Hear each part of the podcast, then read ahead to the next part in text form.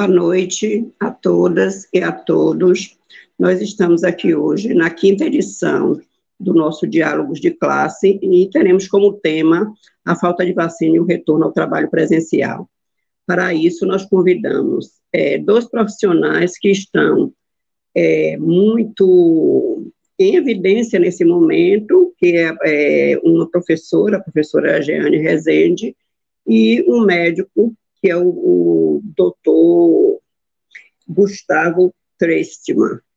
E nós vamos falar um pouco do, do que tem sido esse momento da pandemia para esses dois profissionais, já que essas duas categorias precisaram se reinventar.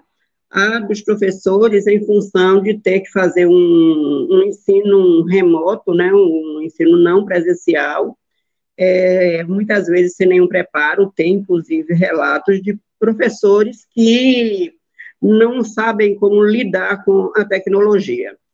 E, do outro lado, os médicos que também precisaram se reinventar para trabalharem no, como intensivistas em UTIs de plantão Covid, que também precisaram passar por um processo de reinvenção. Então, é nesse contexto aqui que eu quero é, chamar, primeiramente, eu vou começar com a professora Jeane, Jeane Rezende, Boa noite. Bem-vinda, Jeane. Jeane, eu vou começar lhe perguntando é, como é que tem sido esse processo de ensino-aprendizagem remotamente, nesse contexto, para você que é professora de escola pública, escola estadual, como é que tem sido? Pois é, Lindinalva, boa noite, boa noite a todos e todas. Eu sou Jeane Rezende, sou do movimento Reviravolta na Educação, é, sou também militante do PSTU Bahia, é, já há 20 anos mais ou menos.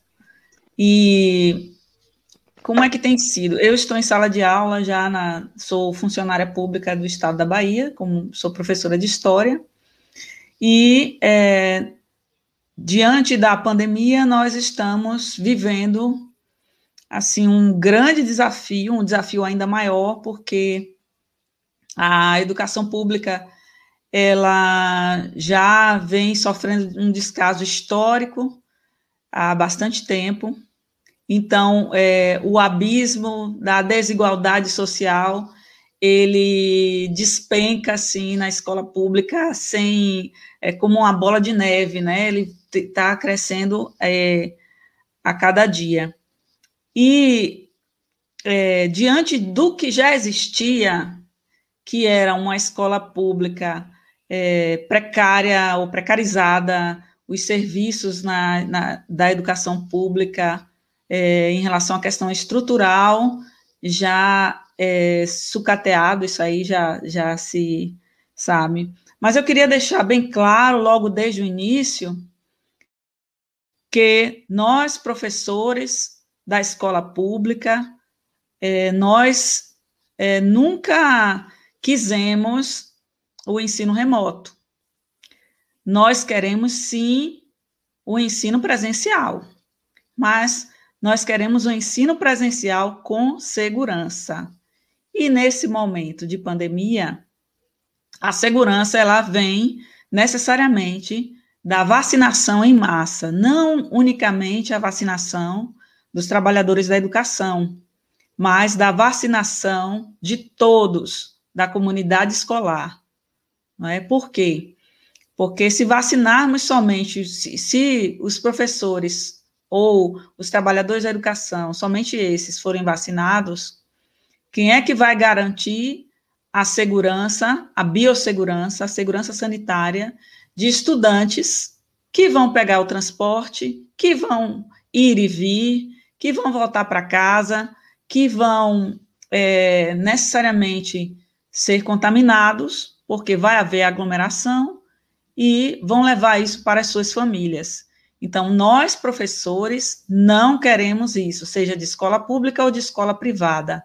Nós queremos e estamos trabalhando no ensino remoto. Só que o ensino remoto, ele é um ensino criado para ser emergencial. E nós já vimos que há desafios enormes diante de uma desigualdade que já existia para é, continuar executando esse tipo de ensino, que é o ensino não presencial ou ensino remoto. Então, são vários desafios. Quais seriam eles? O primeiro desafio é o desafio de é, acessibilidade, né? Há, há, há o acesso às tecnologias por todos os que participam do ensino-aprendizagem? Não, não há. Os estudantes têm muita dificuldade. Eu que trabalho na, num, numa escola que tem mais de 60% de estudantes da, da área rural, é, tem estudantes que sequer têm celular, quanto mais acesso à internet. Então, há dificuldades de acesso à internet, tanto por parte de, de parte de estudantes, como por parte de é, professores. Boa noite, Tânia. E é, isso é, não é uma consequência do ensino remoto, não é uma coisa assim que veio do nada. Isso aí é a própria prova da desigualdade crescente né, que vem acontecendo é, na educação brasileira, sobretudo nas escolas públicas, é, seja na esfera municipal, seja na esfera estadual ou na esfera é, federal, né? E é isso aí, vacina para toda a comunidade da educação, Jailson.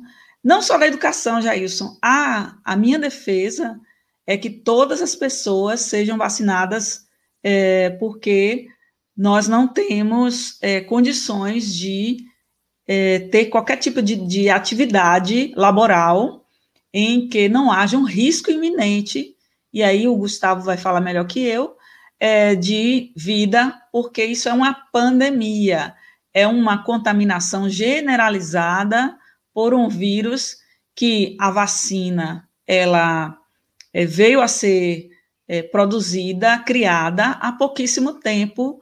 No, no, eu não sei se é um, um momento recorde, mas num tempo recorde de, de, de, criação e de produção, né? E mais assim, é isso aí, Edinaldo. Toda a comunidade da educação inclui estudantes e familiares, exatamente.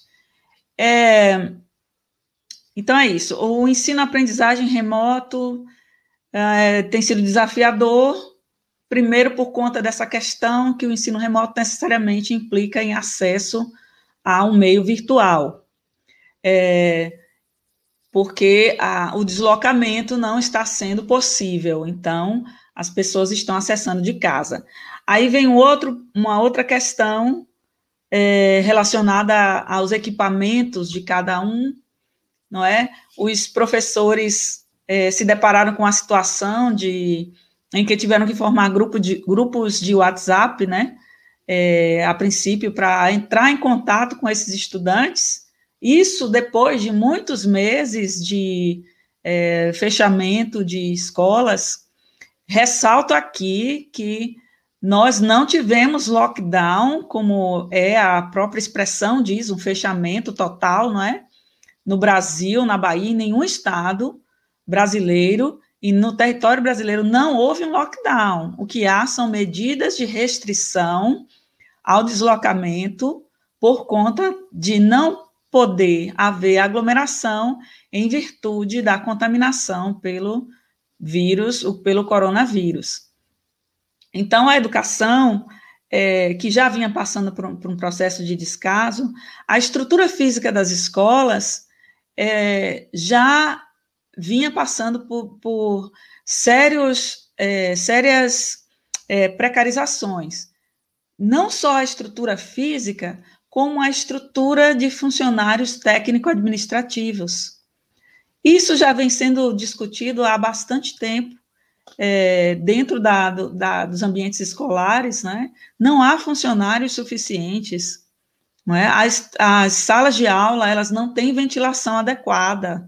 Os banheiros é, das escolas, eles não têm a menor condição, mesmo agora, depois de, de recebidos alguns recursos para fazer reparos, eu acredito que não estejam em condições de retorno é, de, de, de utilização desses banheiros com a chamada biossegurança, né, a segurança sanitária necessária, não é? Muito menos a circulação.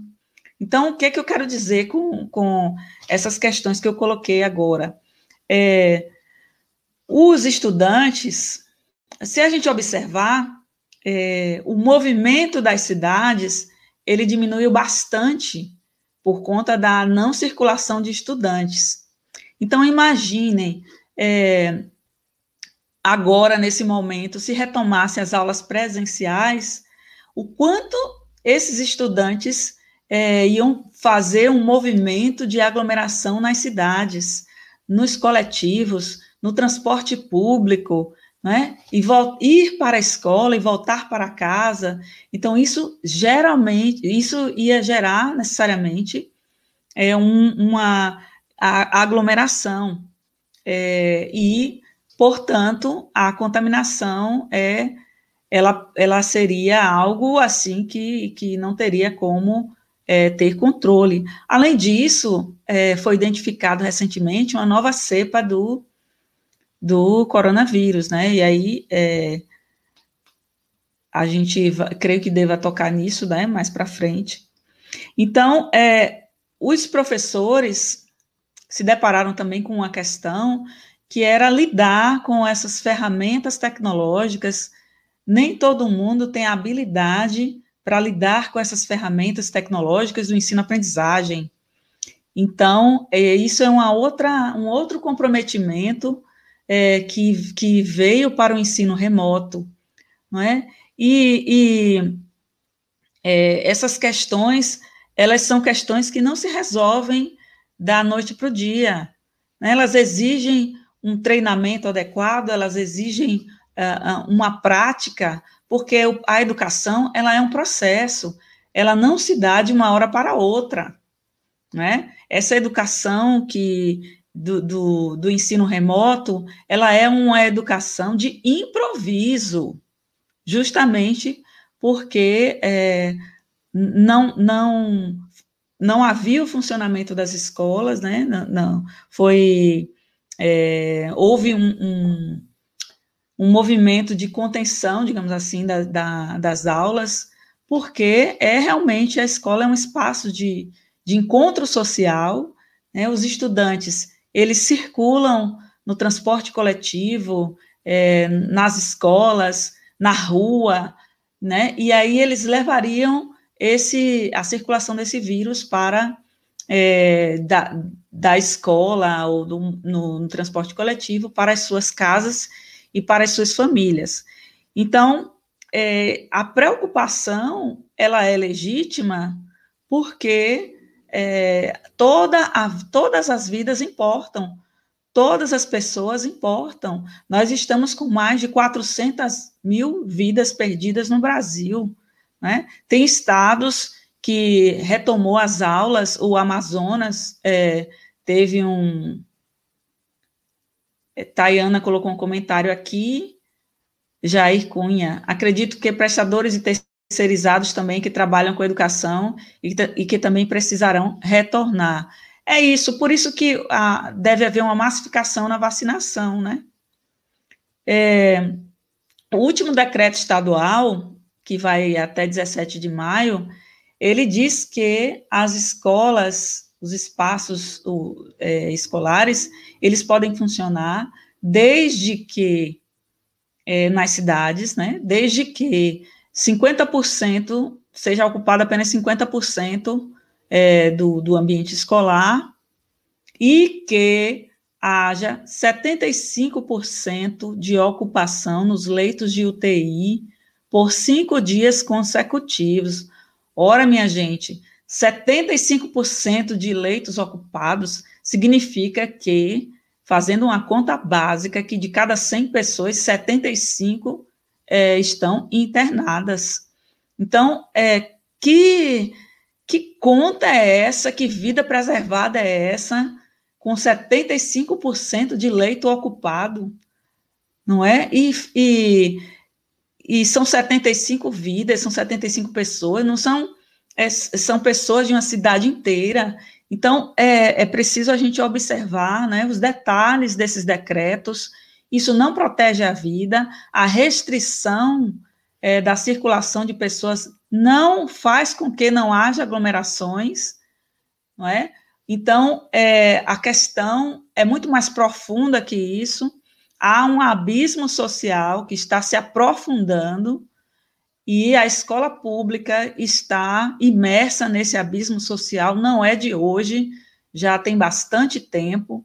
A educação brasileira entra governo e sai governo, e ela continua é, no mesmo patamar, né? A gente estava conversando antes da live, né? Os professores que é, não muda assim a perspectiva de, de, de, de, que hajam mais pessoas que, que Pois é, Sueli, já ocorreu um caso de professor contaminado por Covid nesse retorno do Vieira, e vai ter mais professores e vai ter mais pessoas da comunidade não é, contaminadas. Aqui em Alagoinhas, é, a Câmara de Vereadores tem 17 vereadores, é, e houve uma interrupção nas sessões da Câmara, porque tem 10 vereadores contaminados por Covid, que é a Câmara de Vereadores, ela, ela, ela tem um espaço amplo, né, ela tem um salão amplo, então, é, imagine numa escola, a escola que eu trabalho tem mais de 600 alunos,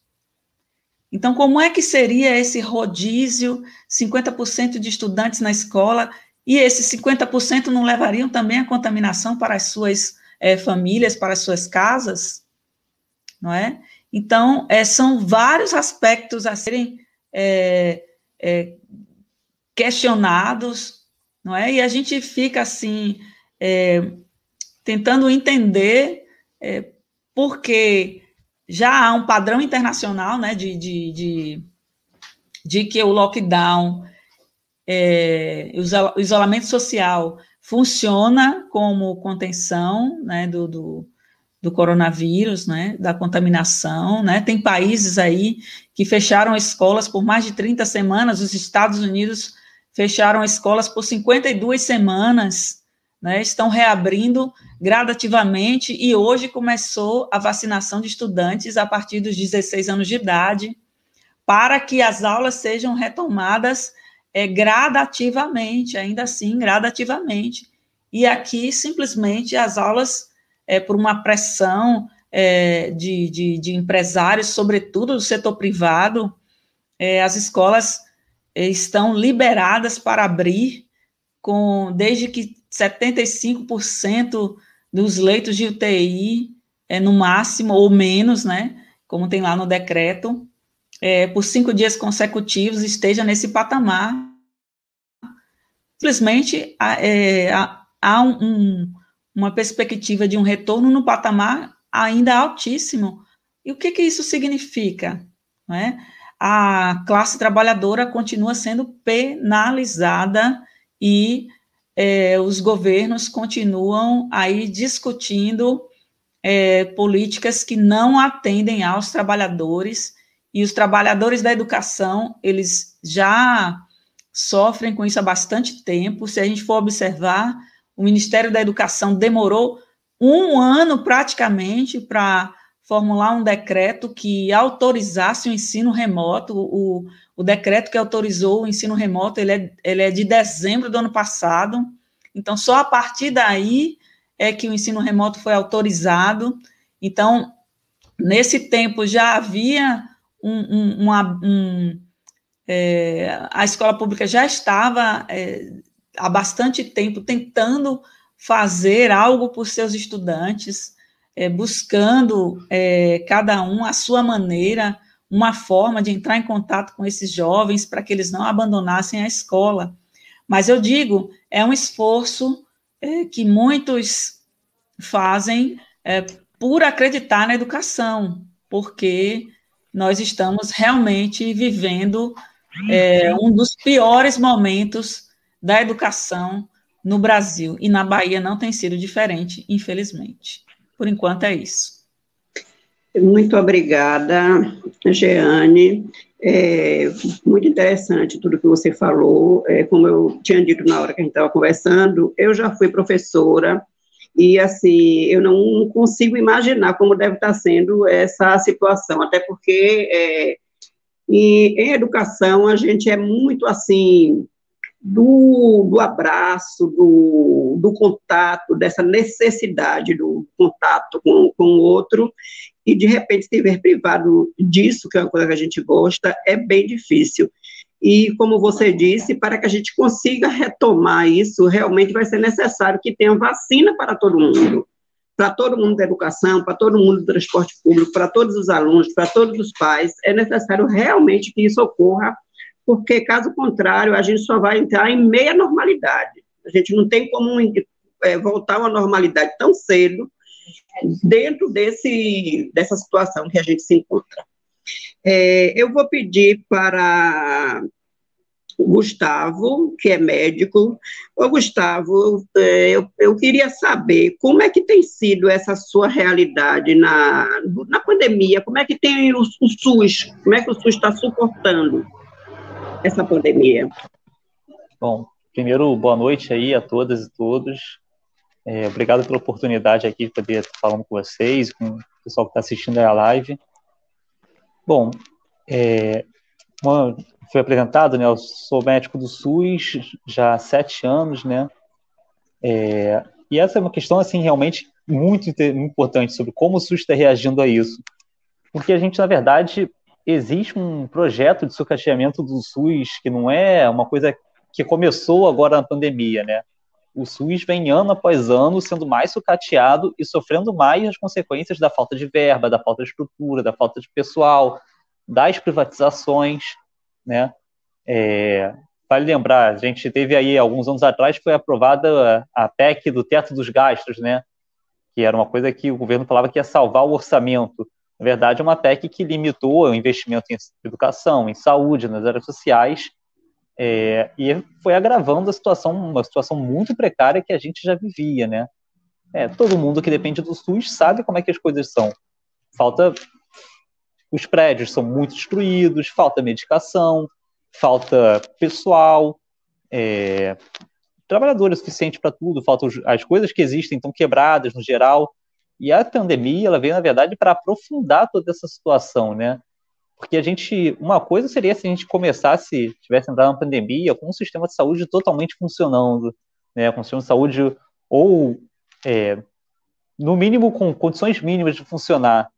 É, e isso já seria muito difícil em enfrentamento da pandemia, como uma coisa de repente, né? A gente viu aí é, os países europeus, por exemplo, que são aí a referência de serviços públicos, né, que a gente sempre fala é, no mundo, eles não resistiram à pandemia porque foram pegos de surpresa, né? Então, foi é, não tinha leito suficiente de UTI, não tinha profissionais capacitados. Isso aí ficou bem claro desde a pandemia. O Brasil, a pandemia chegou um pouquinho depois, né? A gente teve tempo de, de olhar o que estava acontecendo na Europa, o que, que aconteceu na China, o que aconteceu nos Estados Unidos.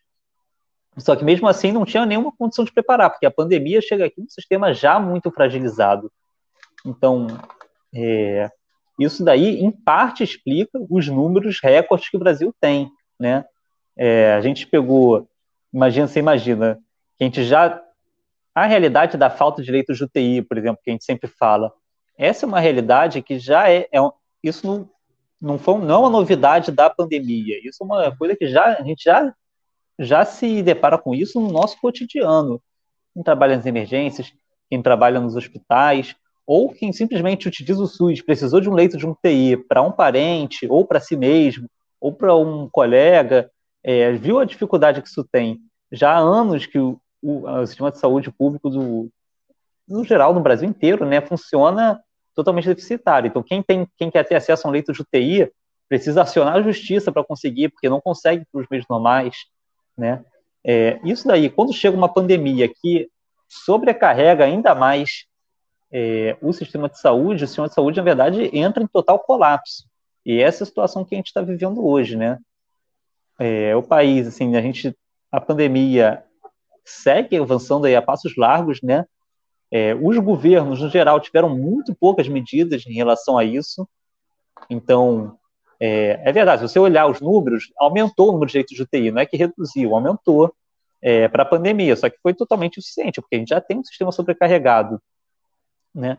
E, e para além disso, a gente não é só abrir um leito. O que é um leito, na verdade? Um leito é a contratação de pessoal, que tem que ter enfermeiro, técnico de enfermagem, médico, fisioterapeuta, é, assistente social, tem que ter uma série, maqueiro, é, pessoal de limpeza, então tem que ter uma série de profissionais. Então não é só colocar uma cama para funcionar, é todo o pessoal ali, medicamentos, é, e a gente passou por situações é, muito graves em todo o território nacional.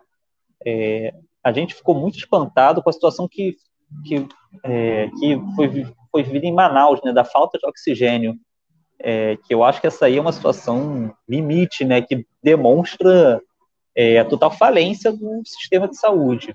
Não tem outra palavra para falar isso. As pessoas morrem por uma coisa que deveria ser assim, muito básico, que é o oxigênio hospitalar. É uma coisa assim, todos os hospitais têm que ter tem que ter quantidade suficiente na pandemia ou fora da pandemia.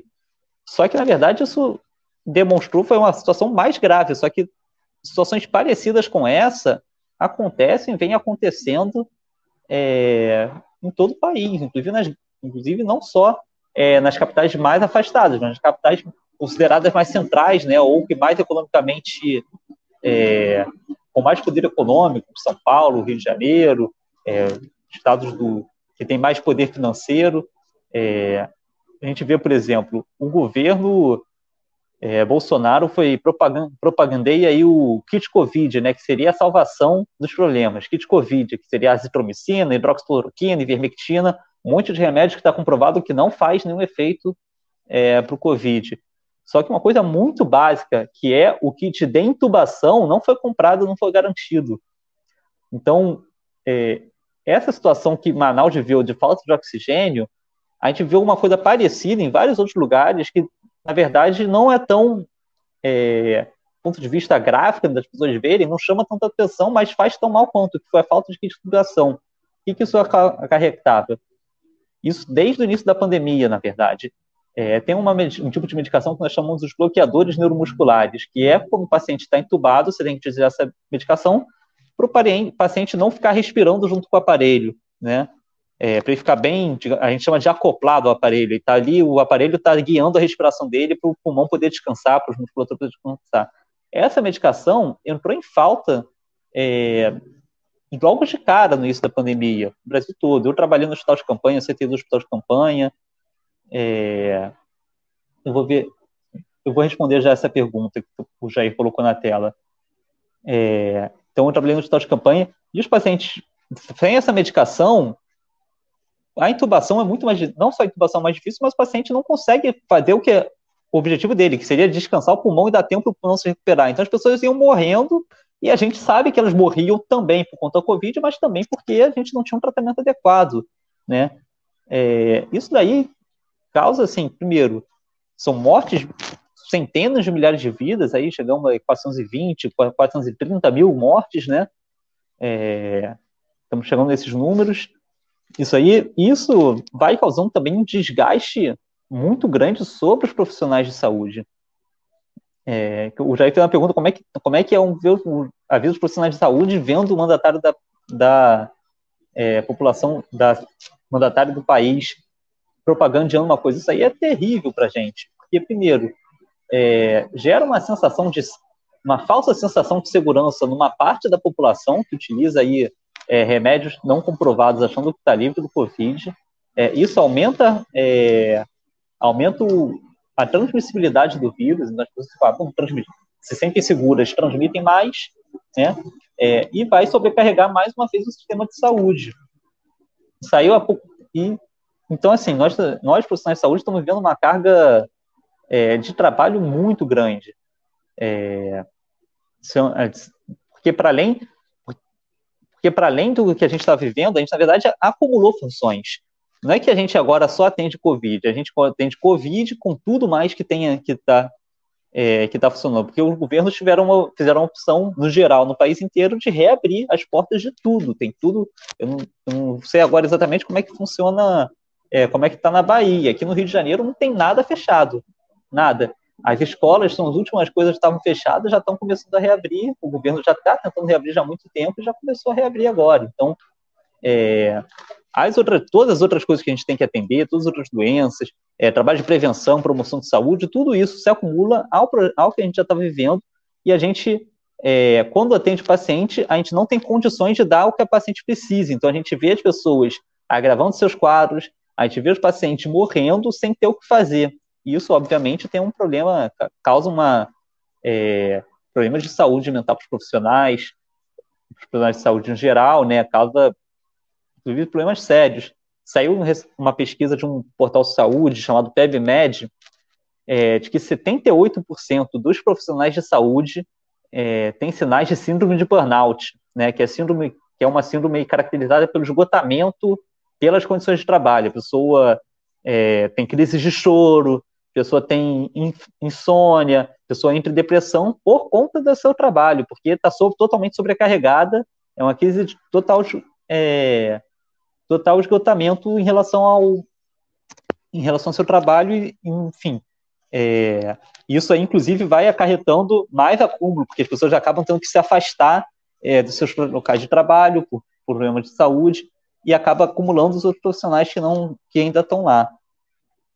É, Para além disso, os profissionais, toda a situação, a sociedade inteira está muito exposta ao Covid, né, o país inteiro, mas obviamente os profissionais que estão na linha de frente estão mais expostos.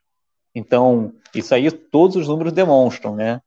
É, então, no momento atual, a gente conseguiu, uma, a maior parte, né, conseguiu se vacinar e tal, mas no primeiro momento não tinha vacina e não tinha o básico, não tinha nenhum tipo de equipamento de proteção ou tinha equipamentos de proteção muito precários, né? É, hoje em dia todo mundo fala da máscara N95, que é a máscara mais indicada aí para que tenha melhor proteção. É, essa máscara que deveria ser o básico de todo mundo não se tinha na é, não se tinha na rede de saúde em geral. As pessoas tinham que improvisar máscaras ou usar máscaras que não tinham não tinham proteção adequada isso fez com que os profissionais de saúde fossem se contaminando, os profissionais de saúde fossem e contaminassem também, se contaminar e contaminar seus parentes, né, seus, é, seus familiares, que também é uma sensação horrível. Você está trabalhando, você se contamina e você contamina uma pessoa que mora com você e às vezes vê essa pessoa é, ter um quadro grave ou até morrer. Então, é, essa é a maneira como os governos foram tratando a vida de quem estava ali no combate diário, né? a gente costuma. É, a, a, gente escutou muito de falar assim: ah, que os profissionais de saúde são heróis, é, que os profissionais de saúde é, merecem aplausos, que eles são heróis, que são, estão salvando vidas. Só que não é dessa maneira que nenhum dos governos, e aí eu coloco realmente que eu não conheço nenhum dos governos do Brasil, governo federal, estado, prefeitura que valorize, não é dessa maneira que eles veem a gente, né? É, pelo contrário, que os ataques às categorias seguiram funcionando. Por exemplo, é, a, no geral, a gente tem. É, o sistema público está é, tá totalmente privatizado, né? É, em boa parte do país. Ele é, se chama o SUS, né? Na verdade, já funciona controlado por OS, né? organizações sociais, funciona controlado por empresas, por ONGs, e o governo dinheiro. Aqui no Rio de Janeiro, por exemplo, ele foi ampliando isso, tirando os trabalhadores que eram públicos e aumentando mais a carga do setor privado é, dentro, da, dentro do SUS. É, foi a, retirando vários direitos, é, inclusive direitos ao, ao, descanso, porque aqui porque fomos, por conta da pandemia, os feriados todos são caçados, são retirados da saúde, não tem direito a feriado, não tem direito às férias, são canceladas, é, muitos fazem muitas horas extras, horas extras, né?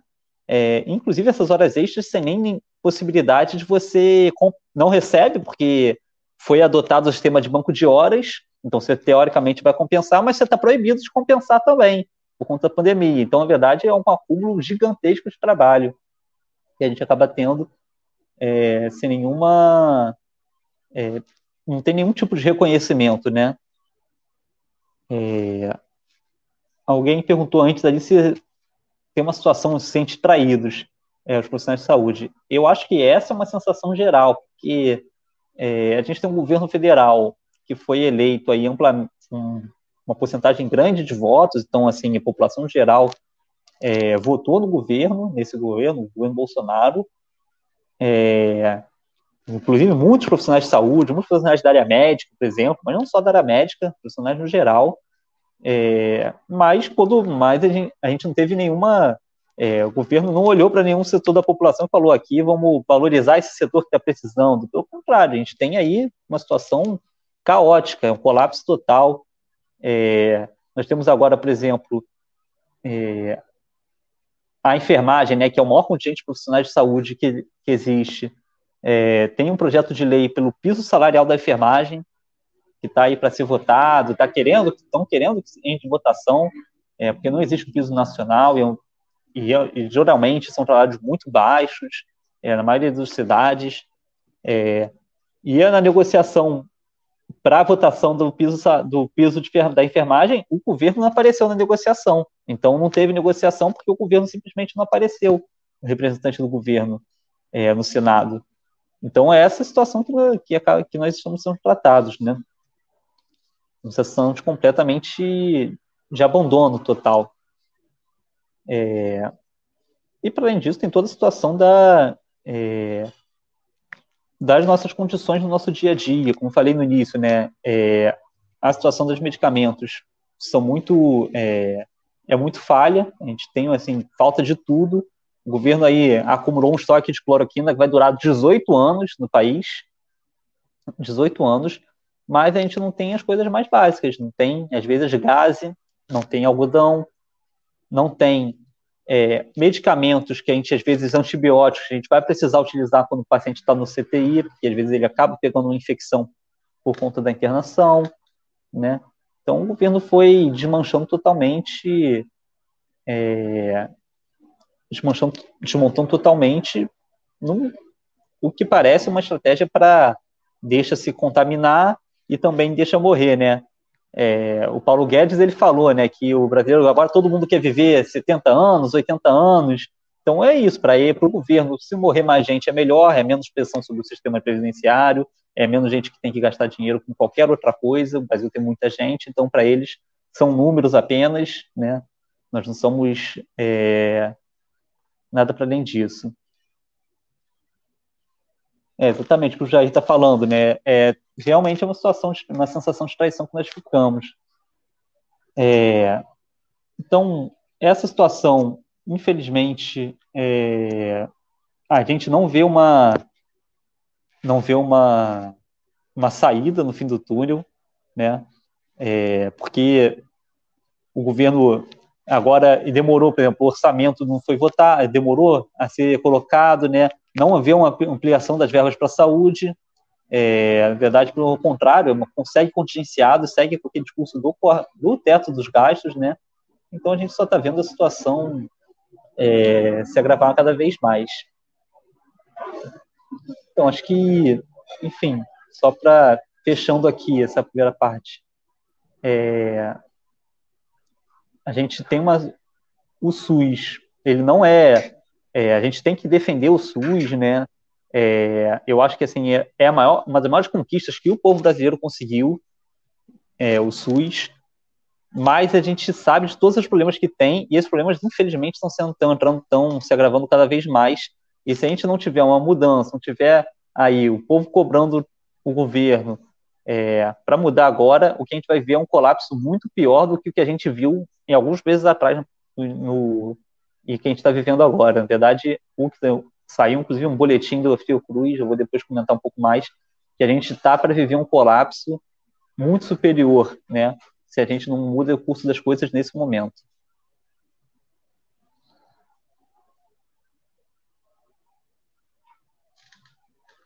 Obrigada, Gustavo. É realmente uma situação bem complicada, né? Mas os salários deles, eles estão aumentando. Né? Parece Sim, que está saindo uma medida provisória justamente para, não sei se é medida provisória, mas eu ouvi hoje rapidamente, que vai aumentar o salário do chefe do executivo, dos ministros, uma coisa absurda. Infelizmente, todo mundo tem considerado os médicos como heróis, mas na hora que vocês precisarem reivindicar salários melhores, condições de trabalho melhores, aí a imprensa burguesa vem e vai achar que vocês estão querendo tirar proveito da situação. Obrigada, Gustavo. É, eu vou chamar a Jeane novamente. Jeane, ela já falou sobre essa questão do, da necessidade da vacinação é, para o retorno ao trabalho presencial. Então, eu queria só que ela desse um, é, um pouco de desse continuidade a isso, já que o Estado, né, aqui, por exemplo, está tendo embates entre o sindicato, a PLB Sindicato, e o, o, o, governo estadual, o governo municipal, por conta dessa questão da tentativa de reabertura das escolas. É, é, alguns anos atrás, eu fui numa escola chamada Goscalmun, que tem aqui em Salvador, que era um local de votação, já que eu sou do TRE, né?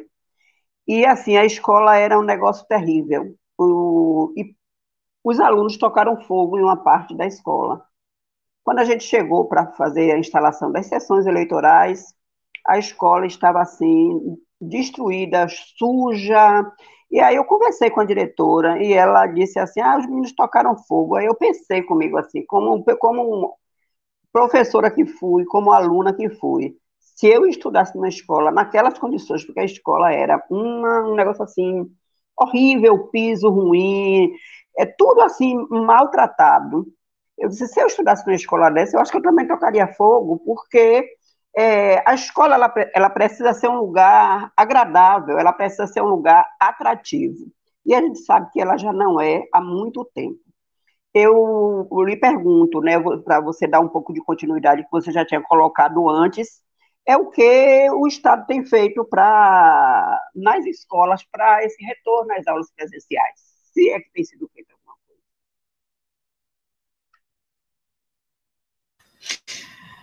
Bom, nem sei por onde começar, mas vou tentar aqui me orientar. É isso, eu achei interessante essa sua colocação, porque é, geralmente as escolas públicas, quando elas são não só local de votação, mas elas são também é, local onde fazem as provas do Enem. E é, eu vi muita gente reclamando nas redes sociais que as salas eram muito quentes, que não tinha ventilação adequada, que é, os banheiros eram horríveis, muitos sanitários não tinham tampa. E aí, é, o que que acontece? É, a sociedade não conhece a realidade da escola pública. Então, nesses momentos, por exemplo, quando tem o Enem, que, que, que se adentra a escola pública e se vê as condições do dia a dia da escola pública, toma aquele susto, não é? Ah, porque por que, que, é assim? Porque não, isso aqui, não, não essa sala está muito quente, eu não posso fazer a prova. Imagine, imaginem a gente passar todos os dias nessas salas.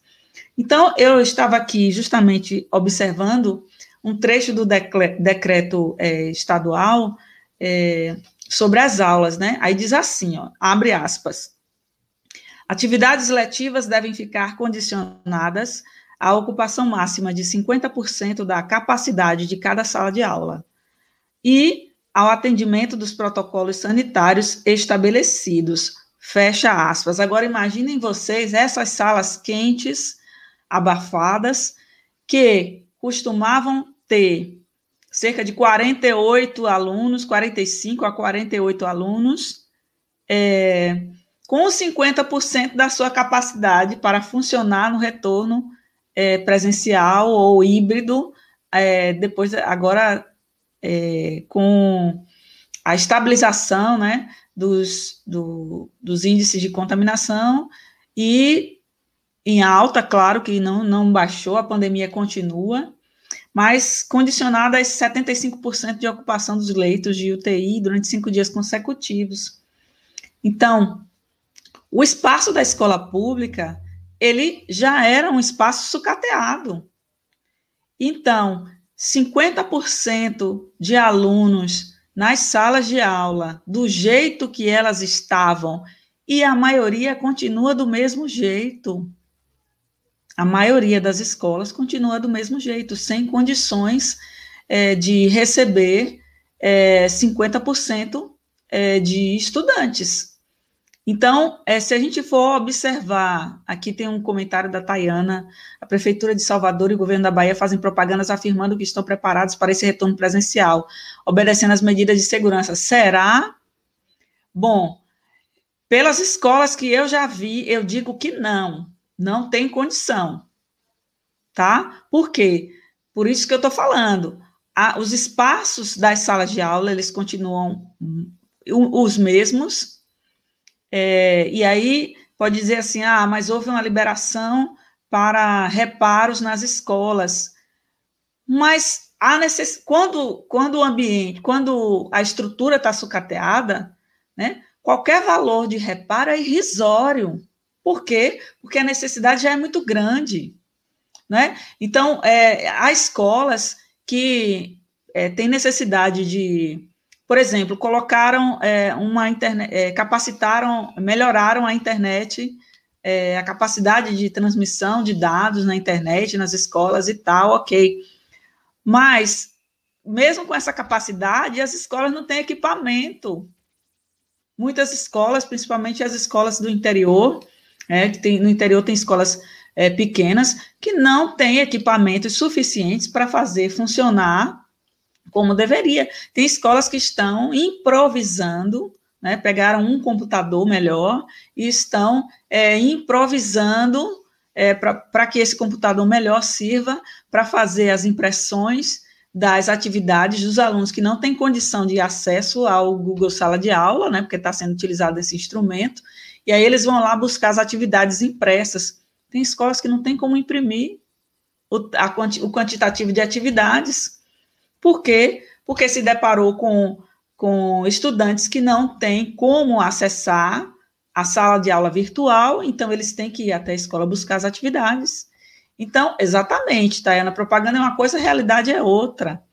E aí vocês vão ver é, várias propagandas dizendo que é, os educadores, ou os trabalhadores da educação estão sendo vacinados. Ok, estão sendo vacinados, mas isso não é suficiente para que haja um retorno presencial seguro, com biossegurança, pelos motivos que a gente já falou aqui. Né? Os estudantes, eles circulam naturalmente, né? As pessoas circulam. A escola é um espaço de acolhimento social. Os estudantes, inclusive, isso é um outro dilema, porque tem estudantes que é, estão vivenciando situações de vulnerabilidade social não é? E esses estudantes em vulnerabilidade social, é, eles tinham na escola aquele espaço, desculpe, onde ele ia é, se expressar, onde ele ia externar aquilo que ele estava sentindo. Então, imaginem agora que eles não têm como fazer isso. Então, por isso que, eu, que desde o início que eu falei que esse ensino remoto ele é um improviso. Nós queremos sim um retorno, repito, às aulas presenciais, mas nós queremos com segurança para todos. E a segurança nesse momento está na vacinação em massa. Outros países aí já deram um exemplo é, de que é assim que controla essa pandem a, a pandemia é, em cada país, né? É, é o isolamento social, é a vacinação, é isso que vai funcionar. Infelizmente, nós temos um, um governo é, é, que está é, promovendo o sucateamento ainda maior da educação e da saúde, não é? proposital, tanto é proposital que existe no momento uma CPI né, da, da Covid, para investigar se as medidas que foram é, colocadas foram suficientes para conter é, a pandemia. Então, está a olhos vistos que o Brasil está se tornando um dos é, centros mundiais desta pandemia, juntamente com a Índia. É? Então, é, são quatro, mais de 420 mil, não sei exatamente hoje, não olhei o número hoje, mas tem mais de 420 mil pessoas que morreram, que muitos, muitas famílias que perderam seus entes queridos, e o governo federal não dá o menor sinal de uma organização para que haja uma vacinação em massa, porque é, nós temos condições de, de, de, ter uma vacinação em massa, o Gustavo pode até falar melhor do que eu, é, por conta da área da saúde, né, que ele atua, mas a, a prova são as campanhas de vacinação é, das crianças, né, de imunização das crianças, a, as campanhas de vacinação contra a gripe, né, que vacinam milhões num, num único dia, ou, enfim, Arleide comentou aqui, os próprios governantes, os seus representantes, quando vão inaugurar algo em tempos eleitorais, percebem como são as escolas, percebem a falta de ventilação, suam, ficam vermelhos, mas, pois é, Arleide, é, tem uma, uma experiência que eu queria contar aqui rapid, rapidamente, é, uma visita da comitiva, do governador e sua comitiva, à escola que eu trabalho, e um deles é, disse assim, no pátio da escola, né? Nossa, mas está quente aqui no pátio da escola. E eu disse: você não viu nada, coisa na sala de aula. Então, é, e era um, um, momento assim, era um, um dia realmente bastante quente. Então, é, não há, gente, condições de é, os trabalhadores da educação é, continuar, é, voltarem a terem esse retorno presencial Nesse momento de pandemia, por mais que tenha havido uma diminuição de mortes, nós ainda estamos num patamar altíssimo. Esse índice é um erro, 75% de ocupação da UTI por cinco dias consecutivos. É um erro, porque todas as vidas importam, e se tem alguém na UTI, é, e se chegou a 75% de, de, de ocupação, ainda é muito alto, ainda tem muitas pessoas internadas. Então, é preciso haver uma, um debate mesmo, e, e, isso aqui é muito rico, né, o que a gente está fazendo. Nós estamos nesses diálogos de classe, onde a gente está colocando as condições é, de professores, de trabalhadores da educação e de é, profissionais da saúde, como é, é o caso do, do, do, Gustavo, que é médico do SUS. Então, é, e foram áreas, foram é, categorias assim duramente atingidas, justamente os alvos da, da, da lei de, de contingenciamento né, de gastos, né, da lei que cortou gastos mesmo, e a prova disso é a situação da UFRJ, é, que está assim prestes a fechar por conta de não ter verbas suficientes para pagar contas básicas, né? Então, é, nós chegamos a uma situação de calamidade e é preciso que todas as categorias, olha aí o Antônio Félix, com as aulas remotas, nós professores podemos entrar nas casas dos alunos e ver as condições de moradia. Pois é, então, as condições dos estudantes é, são precárias, as condições da estrutura da escola pública já era precária, está ainda pior. Os professores estão é, fazendo um esforço nesse ensino remoto, né, fazendo um esforço grande, porque muitos não têm é, essa habilidade em lidar com as tecnologias ou não possuem os meios suficientes para isso. Né? É, nós, aqui no, no, estado da Bahia, nós temos um, um o, o, acesso pelo e-mail de um domínio chamado Enova, né? que antes tinha um espaço ilimitado, e agora limitaram o espaço né, para a gente é, fazer as nossas aulas, e a gente não teve assim nenhum tipo de, de o incentivo, digamos assim, entre aspas, que nós tivemos foram lives é, preparatórias para o retorno, o retorno é, às aulas. Então, as aulas foram retomadas em março, né, por, por, por, uma questão também de muita pressão do setor privado, e aí cedeu-se a essa pressão. É, o Ministério Público entrou também, é, fez um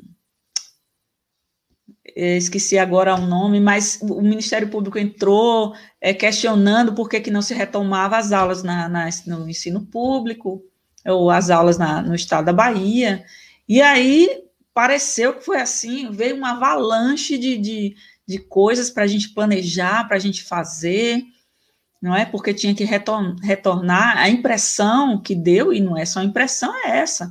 E aí a gente retornou às aulas, nós estamos tendo que fazer um planejamento que nós nunca fizemos nada parecido, não é? E o alcance dos meios que nós temos é, não é suficiente, porque tem turmas, no, no noturno principalmente, que é, os alunos até hoje não entraram nas turmas do, do, do é, virtuais, né, nas salas de aulas virtuais. Alguns estão indo até a escola pegar as atividades impressas. A escola, por sua vez, não tem condições de imprimir tantas atividades, mas vai fazendo o que pode. E assim, nós educadores fazemos esse esforço. Por isso que aqui é importante a gente dizer, inclusive aos, aos pais, aos familiares, à sociedade, é, defenda a escola pública, defenda o SUS também e defenda a escola pública, porque sem isso, imagine, sem isso, como é que, que os estudantes é, iriam é, ficar, iriam estudar dentro das condições que estão colocadas hoje, principalmente pelos cortes promovidos pelo governo federal. É, nós temos o Ministério da Educação, que não. Raramente a gente ouve falar no ministro da Educação, né? Então, é, é uma situação de calamidade mesmo que a gente está vivendo. Isso aí, Jair. Vacina já, leito de UTI, não, pois é. Então, é, nós, trabalhadores da educação, defendemos a vacinação em massa porque não há condições de um retorno presencial sem que isso aconteça. Não há aula sem professor e estudante. Não adianta vacinar somente um e não vacinar os outros.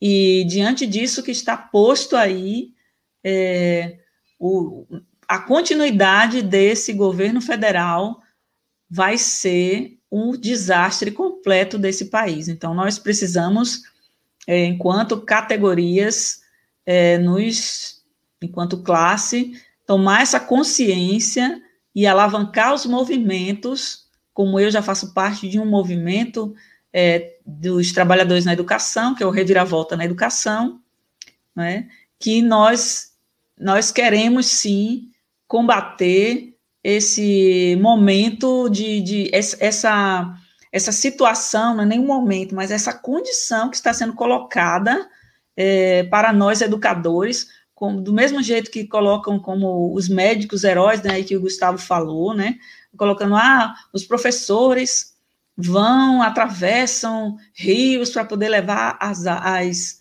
as atividades para os é, estudantes, mas lembrem-se que nós também somos profissionais.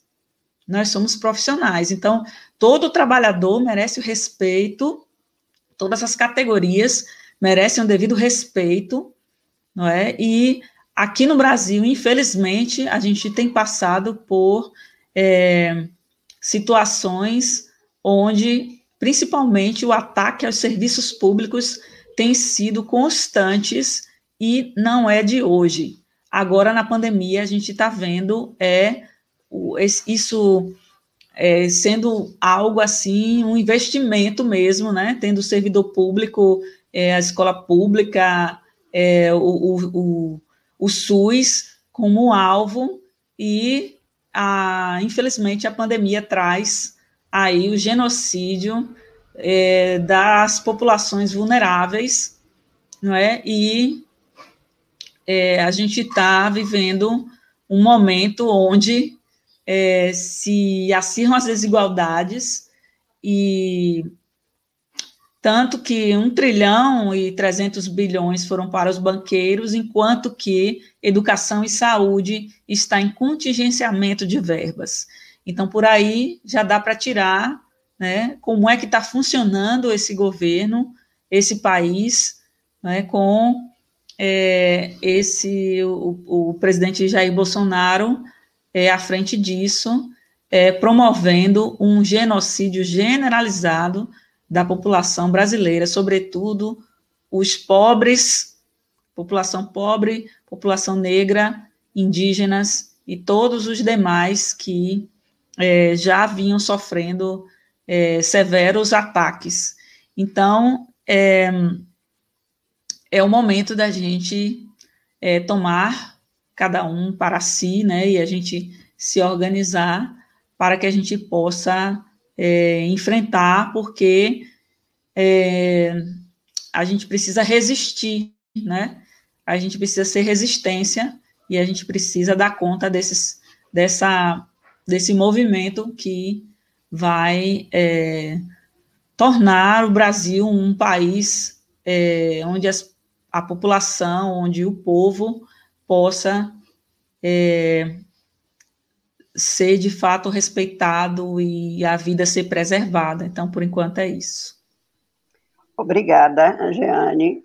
É, vou chamar Gustavo novamente. Eu gostaria que ele falasse um pouco sobre esses números é, de casos de Covid, números de mortos, o fator R, e também sobre essa necessidade de vacinação para todos.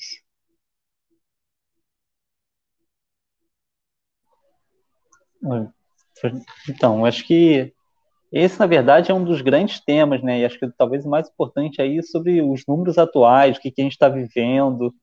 É, a Jane, acho que colocou muito bem aí essa questão da é, de como esses como esses parâmetros que o governo está utilizando para a volta das aulas, para a volta das atividades, é um parâmetro, na verdade, que abandona uma parte boa da população, na verdade, joga uma parte da população para a morte, né? É, o Brasil ele nunca teve um controle da pandemia. Isso é uma coisa importante de dizer. É, enquanto a gente no início da pandemia falava da história de primeira onda, segunda onda, a gente viu, por exemplo, os países europeus que também não são nenhum exemplo de combate à pandemia, mas que tiveram picos e depois abaixava ali o número de contaminação. É, o Brasil, na verdade, tem uma grande onda desde que começou a pandemia e essa grande onda teve momentos de, de um pico maior. Teve um momento lá no, no, meio do ano passado, mais ou menos, ficou ali até mais ou menos agosto, reduziu um pouco, mas nunca chegou a ficar baixo esses números, né? E voltou a subir e a gente está agora é, subiu bastante, reduziu um pouco e a gente está na iminência de ter uma, um terceiro pico dessa grande onda é, num patamar muito mais alto do que a gente estava das outras vezes, né? Então a gente teve esse pico que a gente teve agora, a gente teve saiu de um patamar onde estavam morrendo 500, 600 pessoas por dia, que é um número já muito alto. Agora a gente tem aí uma média de 2 mil pessoas morrendo por dia, né? Chegamos até 3 mil, reduziu um pouco, estamos por volta de 2 mil, é, um pouquinho menos, um pouquinho mais, e a gente está em eminência de ter um terceiro pico dessa onda, partindo de 2 mil, ou seja, a gente pode chegar aí é, num futuro, infelizmente, não muito distante, que a gente vai ter uma, uma média de mortos de 4 mil mortos por dia, quem sabe chegar a 5 mil mortos por dia. O governo está literalmente jogando as pessoas é, para morrer, para serem mortas. Né? Esses números, o que, que é? A, a Fiocruz lançou ontem um, um, é, um boletim né, do observatório que eles têm de, do Covid. O que, que esse boletim demonstrou? Primeiro, é, como eu falei, teve aí uma pequena redução do número de mortos, né? então a gente saiu da média de 3 mil, estamos agora na média por volta de 2 mil, é, mas a gente, porque alguns estados com, a, com o crescimento fizeram algumas medidas restritivas muito parciais, né? Fecha ali alguns bares, fecha alguma coisa, mas não fecha toda a cidade. Essas medidas restritivas têm algum efeito, por menores que sejam, então você reduz a circulação de pessoas, você já reduz a circulação de vírus, você reduz a contaminação e, obviamente, reduz a morte. Só que a relação entre contaminação e morte é uma relação que demora a acontecer, não é nos primeiros dias. Então, você reduziu a contaminação e um pouco depois já reduzindo a morte. Agora, com a reabertura, as mortes ainda estão caindo, porque já tem uma contaminação passada, mas a gente já tem uma retomada do número de contaminações. Então, por exemplo, ontem a gente fechou o dia aí com cerca de 75 mil pessoas contaminadas, novos, novos diagnósticos Covid, 75 mil pessoas contaminadas. É, o Brasil hoje ele tem uma média de letalidade Covid. O que, que significa isso? O número de pessoas COVID que pegam Covid que vão morrer é de 3,5%. Cada 100 pessoas que pegam Covid, mais ou menos 3,5% pessoas vão morrer. Então, com o número de contaminados de ontem, significa que pelo menos 2.600 pessoas que, que, se contaminaram com Covid ontem vão morrer. E esse número, ele ainda nem. É, ele, esse número ele ainda nem reflete a. É, desculpa. É, esse número ele nem reflete o colapso do sistema, porque isso são pessoas que vão morrer conseguindo suas vagas de UTI, é, tendo a sua é, tendo, tendo um mínimo de assistência, só que com colapso esses números dão saltos, porque a pessoa não consegue nem chegar à vaga de UTI, se falta oxigênio, por exemplo, se falta um kit de tubação, se falta os medicamentos básicos, esses números podem saltar, então a gente não sabe nem, é, não tem nem como dizer aonde é, que esse número vai chegar. É, o leito de UTI não garante a vida de ninguém, ele é, uma, é um suporte a mais que você pode ter. Então, você falar assim, ah, podem ter podemos reabrir tudo com 75% dos leitos ocupados, significa que está falando, está deixando ali. Aqui tem gente que é descartável, tem gente que pode morrer que não faz nenhuma diferença. É, o Brasil ele está muito longe de ter qualquer tipo de controle, né? A gente teve aí algumas pequenas melhoras em números, só que, por exemplo, nós temos 11 estados com mais de 80% dos leitos de TI ocupados, né? Bahia, inclusive, onde vocês estão, Rio de Janeiro, aqui onde eu estou, é, e mais nove estados.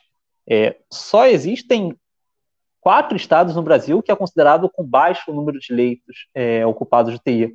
Mas, inclusive, são estados que têm muito poucos leitos. É Acre, Amazonas, Roraima é, e Paraíba, que têm poucos leitos de TI. Então, na verdade, uma mudança muito pequena sai do nível de ocupação baixo para um nível de ocupação alto, com, pouca, com poucos leitos a mais sendo ocupados. Então, isso daí não reflete nada. É, para além disso, como eu falei, a gente segue aí um ritmo de contaminação muito alto é, e crescendo, né? Então a gente, o pessoal fala da taxa RT, né? Que é o que é o índice de contaminação que tinha tido uma queda no Brasil, estava um pouco abaixo de 1. O que, que significa isso? Que o número de que é uma tendência à redução do número de casos, que cada 100 pessoas contaminam menos de 100 pessoas, ou seja, vai reduzir o número de casos. Só que esse número já começou a subir de novo né, com essa reabertura e não tem mágica. Se vai reabrir, vai subir, não tem o que fazer. É, então esse RT já está próximo de 1 de novo, de, ontem estava em 0,96, só que esse é um número também que é uma média do país e que não necessariamente é um número real, né? Porque é um número que é feito uma série de contas, ele, ele leva várias coisas em, em, é, em consideração, mas a gente não tem como só olhar para esse número e falar aqui está na hora de reabrir. A gente tem que ver é, o sistema de saúde tem condição de funcionar, tem condição de acolher as pessoas, quantas pessoas vão estar sendo contaminadas, né? Quantas pessoas a gente vai ter, é, vai, vai ter condição de fazer o tratamento. É, enfim, isso daí são umas coisas básicas que a gente tem que prestar atenção. É, a questão, por exemplo, que muitos governos querem empurrar aí goela abaixo, que é a reabertura das escolas, ela, na verdade, ultrapassa, assim, ultrapassa todos os limites, porque para se reabrir a escola, a primeira coisa que você tem que ter é um controle da Covid na sociedade, né? É um controle da Covid na sociedade. Porque se você, é, independente, porque tem toda uma discussão se as crianças é, transmitem mais, transmitem menos, contamina mais, contamina menos, se é mais grave menos grave. Isso não tem, a discussão não é essa. O problema é que se o vírus está circulando muito na sociedade, na escola também ele vai circular muito. Então é, um, é mais um local, verdade, fechado, com péssimas condições, no geral, nas escolas públicas, né, como é, a Jane falou. É, então, um local que vai, na verdade, piorar, é, um local que vai agravar essa situação, mais um local de contaminação. E fora circulação no transporte público, nós sabemos qual é a situação do transporte público, né? Ônibus, trens, metrô, tudo lotado, não só lotado, abarrotado de pessoas. É, não temos aí a perspectiva de vacinação do país, infelizmente, é muito baixa, né? É, nós temos aí chegando 15% da população tomou a primeira dose. 8% tomou, tomou duas doses. É um número muito baixo. É, e isso, inclusive, é um outro dado importante, porque quando você começa a vacinar a população num ritmo muito lento e com é, índices de contaminação muito altos, você está favorecendo condições para surgir novas variantes do Covid.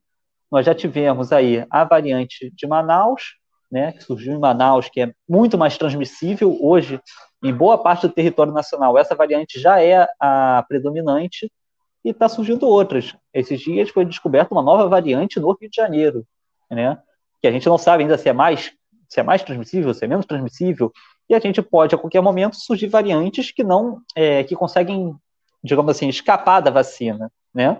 Que a vacina não seja coberta, porque você começa é, quando você vacina muito lentamente as pessoas e, muita, e vírus muito se espalhando muito, você pode selecionar, desculpa, você pode acabar selecionando um vírus que, na verdade, é que é resistente à vacina.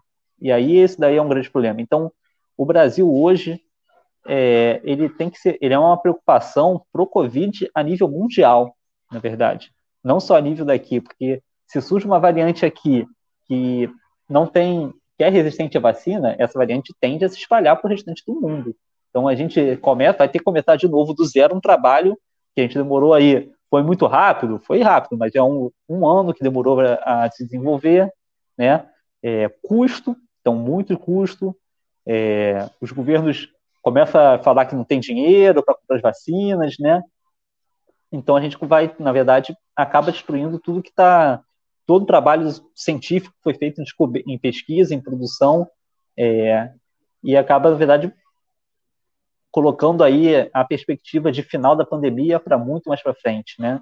É, na verdade, fica sem perspectiva porque a gente não tem é, como prever se surge uma variante que foge da vacina, a gente não tem como prever quando que a gente vai conseguir segurar essas variantes. É, então, acho que a gente está aí, está é, bastante comprovado a situação calamitosa. Desculpa aqui, tô.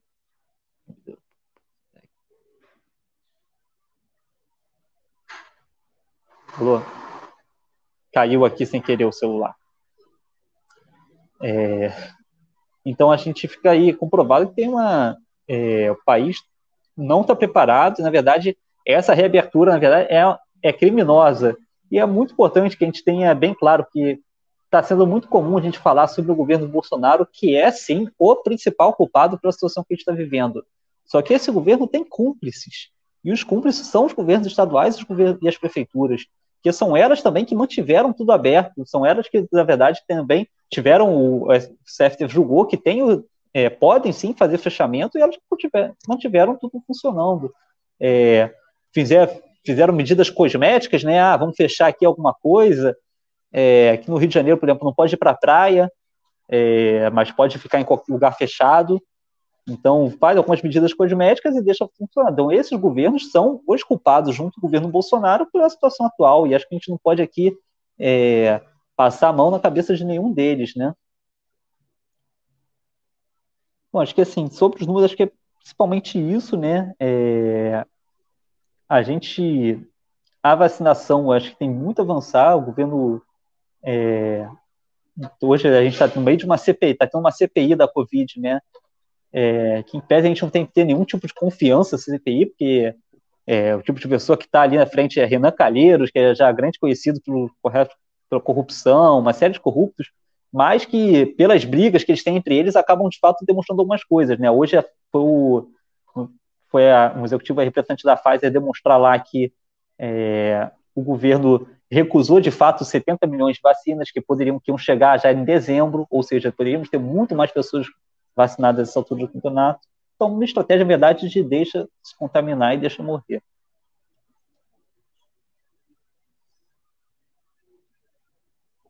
Obrigada, Gustavo.